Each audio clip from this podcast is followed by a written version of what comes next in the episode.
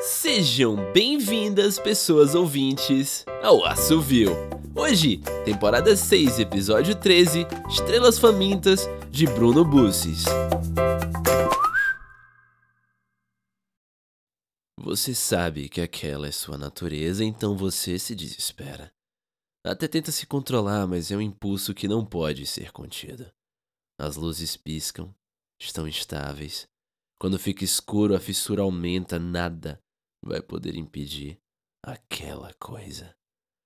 Você já não comanda seus impulsos, até tenta rezar para que as luzes se mantenham, para que encontrem logo a colônia, mas não há mais palavras suas transitando em sua mente. O engarrafamento de desejos tem outra voz. Não, não, não ouça.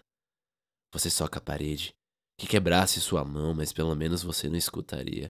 Estão todos nervosos, ninguém nota seu ódio. Até Estela, que até para ser ríspida era gentil, está perdendo a paciência. Mas você não vai poder usar essa desculpa por muito tempo. Você já não é como eles. Coma, coma, coma, sussurram as paredes. Você precisa sair de perto para pôr a cabeça no lugar. A voz só começa a gritar mais e mais alto até que você não escuta nem o som do vácuo encapsulando uma e outra vez a nave. Estão todos enjoados dos saltos temporais, mas não é por isso que você vomita saliva, espuma. As luzes voltam a acender, agora há mais tempo de escuro, não restam muitas alternativas. Coma, coma, coma. Mas agora é impossível. Já era para vocês estarem em uma das colônias, então aí você poderia devorar qualquer infra sem que seus companheiros desconfiassem. Mesmo se descobrissem, provável que não se importassem tanto. Porém, no transporte em pane, a deriva no coma, coma, coma é perigoso demais. Seu estômago começa a mastigar a si mesmo e já há dentes extras saindo entre suas costelas. Você pode senti-los quando toma banho. Banho carne. Seus companheiros estão perto, suados, removendo o capacete para secar a testa, tenros, líquidos, lágrimas, enquanto a nave é sugada entre um e outro portal por um labirinto de nebulosas. Há câmeras monitorando tudo. Há comunicadores. Se eles te descobrem, te matam. Pior, podem te mobilizar e fazer experiências com você. Agora você também é um infracer e não tem direitos. Sua única vantagem é de estar entre os heróis. Está. Até quando? As luzes falham, mas pode ser mais um desmaio de lascívia. Há quanto tempo ocorreu o contato? Logo nas primeiras missões, o desejo pela carne crua começou a se manifestar. Havia uma preguiça com a higiene das botas, com o protocolo. Provavelmente os vermes entraram por ali. Os sintomas aumentaram no mesmo dia que te promoveram a sargento.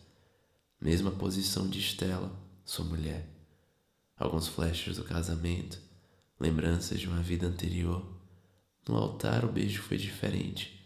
Havia mais que língua naquele desejo.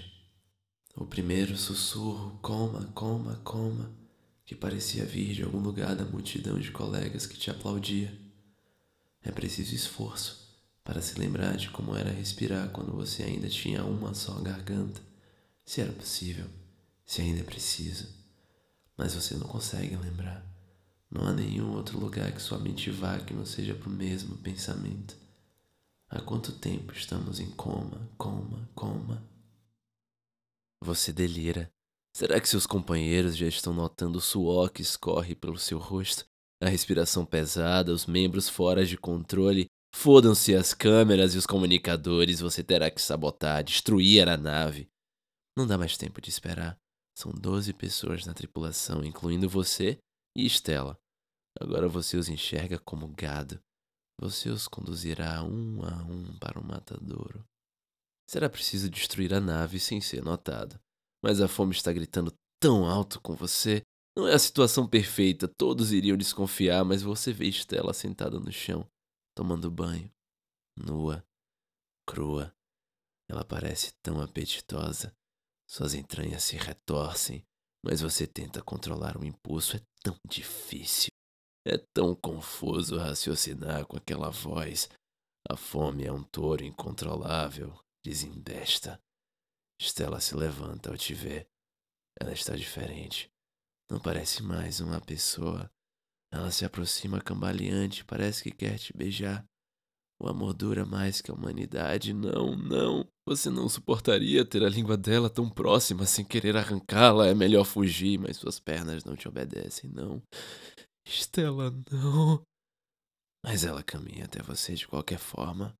Parece não notar seu desespero. Ela abre a boca e você sente o hálito de framboesa e sangue. De dentro da boca de sua mulher saem tentáculos dentados com presas afiadas que abocanham seu rosto antes mesmo que você tenha oportunidade de gritar. O parasita relincha dentro de você. Coma, coma, coma! E Estela parece ouvi-lo. A última coisa que você sente é o seu tentáculo tentando sair por seus globos oculares, mas ela é rápida e os abocanha primeiro. Não é a primeira vez que Stella faz isso. Ela come até seu parasita.